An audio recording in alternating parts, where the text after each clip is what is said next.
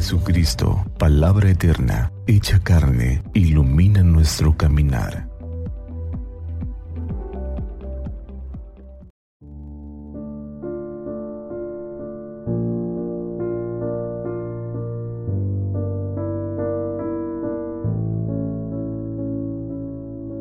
Miércoles 27 de julio del año 2022.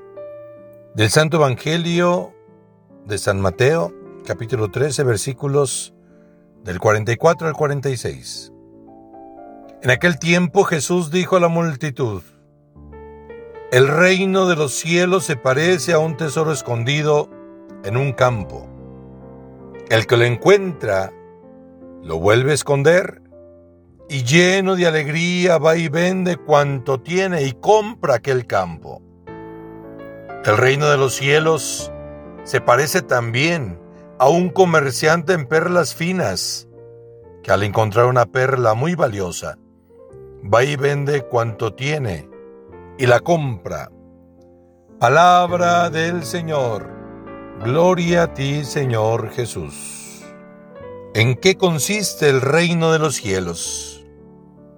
Todas las parábolas que Jesús presenta en el Evangelio manifiestan de alguna manera el significado del reino de los cielos. Este miércoles, lo que nos quiere enseñar es que el reino de los cielos se parece al gozo, a la alegría de aquel que busca un tesoro y lo encuentra, de aquel que busca una perla preciosa y la encuentra. Mañana escucharemos las otras parábolas que cierran este capítulo 13 la red que atrapa los peces o la alegría de encontrar lo que en un tiempo se estuvo buscando. Por eso el reino de los cielos solamente será valioso para quienes lo buscan y esperan encontrarlo. De otra manera, dejarán pasar muchas oportunidades. Es interesante cómo Jesús cuenta lo mismo de dos maneras distintas. El tesoro y la perla son elementos valiosos, pero no para todos.